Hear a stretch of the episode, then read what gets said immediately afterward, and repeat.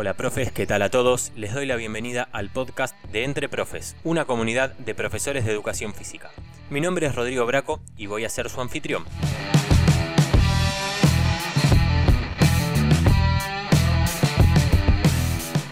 Les doy la bienvenida a este quinto episodio de nuestro podcast. Aprovechamos la ocasión para invitarlos a que nos sigan en nuestro sitio www.entreprofesweb.com que nos encuentren en Facebook, en Instagram y en YouTube mediante el nombre de Entre Profes, donde van a encontrar mucha información, donde actualizamos nuestras redes y nuestro contenido semanalmente y posteamos todos los días. Así que si quieren encontrar contenido relacionado a nuestra disciplina, búsquennos en esas redes y nos van a poder encontrar. También los invitamos a que se suscriban en nuestro podcast en Spotify. Si les interesa, si creen que este mensaje les puede servir a muchos más profes, los invitamos a que nos ayuden a difundirlo, tanto en Spotify como en Apple Podcast. En Apple Podcast nos pueden reseñar también si les gusta. Así que vamos a empezar a trabajar sobre el tema del día de hoy. ¿Cuál es el tema del día de hoy? A partir desde que nosotros comenzamos con el mundo del podcasting, abrimos un nuevo canal de comunicación. ¿Cuál es? El mail. El mail es de podcast Luego del segundo episodio nos llegaron muchos mensajes. Nos llegaron muchos mensajes eh, agradeciéndonos y comentando qué les había parecido el segundo episodio. Y también nos llegaron muchos mensajes preguntando cómo podían llevar a cabo el desarrollo del trabajo en casa. Para quien no lo haya escuchado, lo invitamos a que lo haga, donde hablamos sobre la problemática de la educación física online y cómo podemos llevar nuestro trabajo a un plano del online. Ahora quizás es muy posible que a muchos profes se les haya dificultado poder empezar a trabajar desde casa. ¿Por qué? Formas de organización, forma de organización de la familia, cómo podemos hacer, en qué espacio, en qué horarios se ven conflictuados los horarios en los que nosotros tenemos que trabajar, se mezclan o no tienen nada que ver con los horarios en que en realidad lo hacemos en el colegio, distractores, cosas para hacer en casa. Entonces es difícil encontrar y buscar esa estructura. ¿Qué vamos a hacer en este episodio? Les vamos a proponer 10 puntos, 10 ítems que nosotros encontramos y aplicamos para poder mejorar la efectividad del trabajo en casa. Es muy común que nosotros, habituados al trabajo en campo, al trabajo en el patio, al trabajo en el aula, nos sea y nos resulte difícil trabajar en casa, trabajar con la computadora. Por eso esta desorganización de la que estábamos hablando es muy común que suceda. No hay que abrumarse, no hay que tomarla como conflictiva, sí hay que saber organizarse y sí hay que saber cómo resolverla. En esta ocasión les vamos a acercar estos 10 pasos que les estábamos mencionando y los vamos a detallar uno por uno para saber cómo profundizar y cómo poder ejemplificar cada uno. Lo vamos a dividir en dos. Lo vamos a dividir en cómo preparar el entorno para poder desarrollar efectivamente el trabajo y cómo puede ser la estructura del trabajo propiamente dicha cuando nosotros ya lo estamos realizando. En el caso de la preparación del entorno, lo primero que nosotros necesitamos hacer es mantener un horario de trabajo, es decir, estipularnos un horario de trabajo. Si puede ser en el horario que habitualmente nosotros trabajamos en el colegio o en el club, mucho mejor. ¿Por qué? Porque ya tenemos el esquema mental preparado para que en ese horario nosotros estemos trabajando. No es bueno realizar un trabajo un día a la mañana, realizarlo otro día a las 8 de la noche y tener esa diferencia horaria o esa poca disciplina y organización a la hora de efectuar el trabajo. Entonces, mantener un horario estable y fijo en el que la gente sepa que nosotros vamos a estar trabajando y que en casa se sepa que nosotros vamos a estar trabajando es el primer paso que tenemos que hacer. En cuanto al segundo paso, aconsejamos y sí es muy importante ducharse, vestirse como si fuéramos a trabajar, nada de pijama, nada de andar entre casa. ¿Por qué? Porque tenemos que marcar el quiebre entre estoy en casa y estoy trabajando.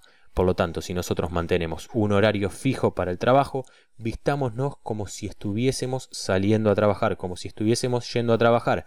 No hace falta una producción extrema, no hace falta vestirnos específicamente como cuando vamos al colegio, como cuando vamos al club, pero nada de trabajar en pijama, nada de trabajar vestidos de entre casa. Marquemos la diferencia entre la actividad laboral y la actividad cotidiana o cómo nos desarrollamos y nos desempeñamos en casa en estar tirados en el sillón mirando la tele.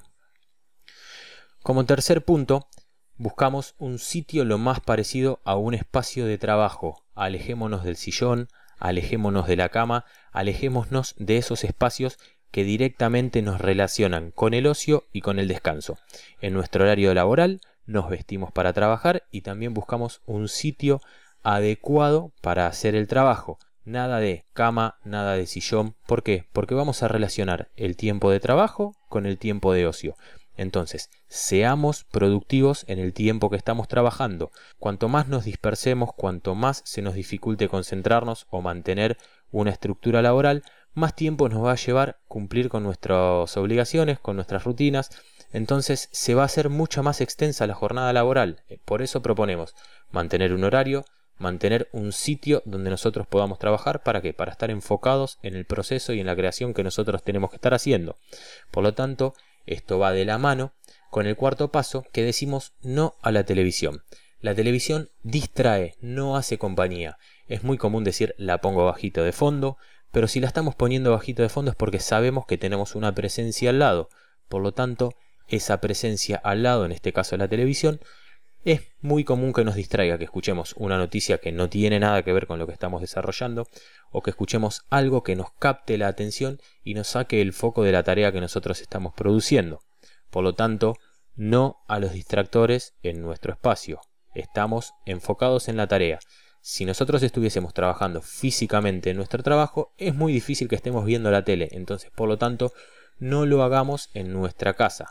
Tenemos que tratar de mantener todos los puntos y todos los ítems que mejoren nuestra productividad, que nos hagan más efectivo y poder desarrollar el trabajo con mucha más comodidad. Por lo tanto, y teniendo en cuenta esto, pasamos al punto número 5 que es aprender a abstraerte en el horario de trabajo de las cosas de la casa. Te tenés que olvidar del aprovecho para acomodar, aprovecho para limpiar, aprovecho para pintar mientras estoy en horario laboral. ¿Por qué? Cuando estoy en horario laboral me enfoco en la tarea. Cuando corto con mi horario laboral, sí me puedo enfocar o puedo trabajar en las cosas que tengo que hacer en la casa.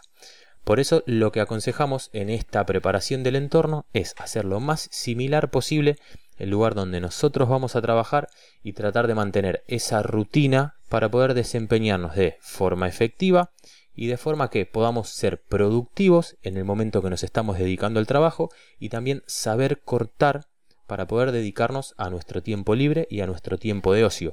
No estamos diciendo que dediquemos todo el día al trabajo, pero teniendo rutinas fijas y similares a como si estuviésemos trabajando de forma presencial, vamos a tener el tiempo dedicado exclusivamente al trabajo y en el resto del día nos vamos a poder olvidar porque ya cumplimos con lo que tendríamos que haber hecho.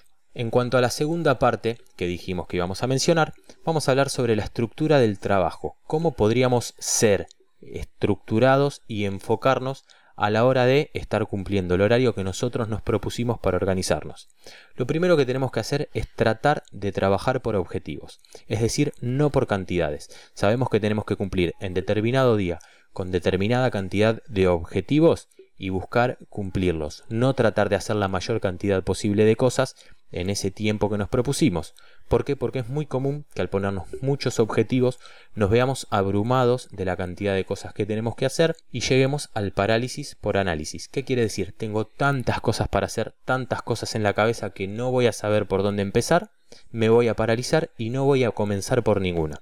Entonces, propongámonos objetivos cortos que se puedan lograr y que podamos hacer en esa jornada que nos propusimos, que no exceda la cantidad de objetivos que sean mesurables, que sean medibles y que los podamos conseguir. ¿Qué quiere decir? No ponernos una gran cantidad de objetivos que nosotros no podamos cumplir, pero tampoco ponernos objetivos tan cortos que los cumplamos a la media hora de haber comenzado. En el séptimo paso, aconsejamos mantenerse en contacto con los miembros del equipo, con los miembros del trabajo donde, donde nosotros nos desempeñamos, ya sea en el colegio, ya sea en el club, para intercambiar opiniones, intercambiar tareas, mostrar nuestro trabajo, saber que seguimos buscando y cumpliendo el objetivo, ver qué están haciendo ellos, cómo se están organizando, ver qué podemos mejorar nosotros hacia el trabajo de ellos, ver qué podemos mejorar en nuestro trabajo con los aportes que se hagan de ellos. Dejemos de lado el trabajo individual y sigamos trabajando en equipo como lo haríamos de forma presencial. En el octavo punto vamos muy de la mano con lo que habíamos mencionado recién, compartir con el equipo qué estás haciendo,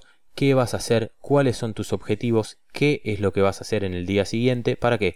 Para meterte de esta forma cierta presión para poder empezar a decir, adquirí un compromiso con otra persona, mencioné qué actividades iba a realizar y de cierta forma sería una, una, manera de decepcionar a esa persona si es que nosotros no lo hacemos. Por lo tanto, con esa presión extra que vamos a sentir, buena presión extra, nos vamos a ver motivados para trabajar al día siguiente y para poder conseguir esos objetivos. Con pequeños objetivos todos los días nosotros vamos a seguir avanzando hacia adelante. Entonces ese es el objetivo, no paralizarlos y seguir trabajando. En el noveno punto, el consejo que nosotros les decimos es que hagan sprints de foco, es decir, realizar 30 a 45 minutos una tarea en específico y después descansar, tomar recreos de 10-15 minutos para poder mantener el foco, para poder estar estimulados en esa tarea y no estar haciendo 3-4 tareas en simultáneo que nos corten la atención y no poder lograr avanzar en ninguna. Por lo tanto, ¿qué aconsejamos?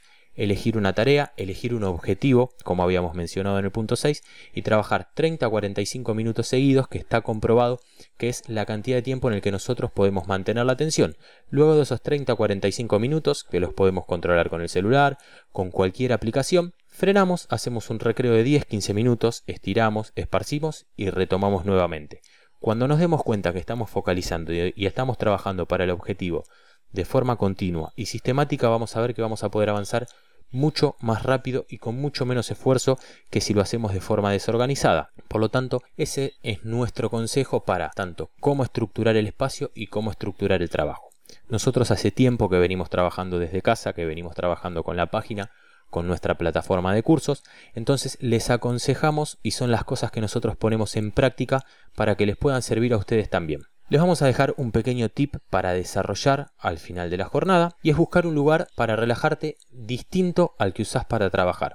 ¿Por qué? Porque nosotros en casa tenemos que buscar un lugar para trabajar que no sea, por ejemplo, la mesa del comedor donde tomamos mate, donde tomamos té, donde charlamos con nuestros familiares, almorzamos, cenamos, no porque nos vamos a ver tentados a distraernos en varios momentos. Entonces, que el lugar de trabajo, como habíamos dicho, sea distinto a donde nosotros nos dispersamos. ¿Por qué? Porque al finalizar la jornada laboral, al finalizar esa estructura de horario que nos pusimos nosotros, vamos a ir al lugar de ocio donde nosotros en realidad nos tenemos que distraer, nos tenemos que relajar y es distinto del lugar donde nosotros estuvimos trabajando todos los días. Entonces, en modo de resumen, les aconsejamos, pónganse un horario, busquen su lugar específico que no sea donde nosotros nos distraemos y estemos en contacto continuo con toda la gente de nuestro trabajo en el horario laboral. Y que el, horario post laboral, es decir, cuando terminamos nuestra jornada, sea un lugar para distraernos, para relajarnos, para compartir con la familia. Con focos de trabajo cortos, pero intensos vamos a poder cumplir todos los objetivos que nos proponemos y vamos a poder sacarle provecho a la jornada laboral sin vernos desbordados y ante la obligación de trabajar durante todo el día en momentos diversos porque no podemos cumplir con las tareas. Así que bueno, esperamos haber resuelto las consultas que nos estuvieron haciendo. Los invitamos a que nos hagan consultas, a que nos hagan devoluciones, que nos digan qué les parecen nuestros episodios, que nos propongan temas para los nuevos episodios. Nosotros escuchamos todas las opiniones de quienes nos escuchan. Así que los invitamos a que nos escriban a podcast.entreprofesweb.com que se suscriban en Spotify, que se suscriban y nos reseñen en iTunes, que nos sigan en Facebook, en Instagram y en nuestro canal de YouTube, que se suscriban buscándonos como Entre Profes, que visiten nuestro sitio web www.entreprofesweb.com, que visiten nuestra plataforma de cursos academiaprofesionales.com. Nos encontramos en el próximo episodio. Muchas gracias por habernos escuchado. Esperemos que disfruten escuchándonos como nosotros disfrutamos haciendo cada uno de estos episodios. Muchas gracias.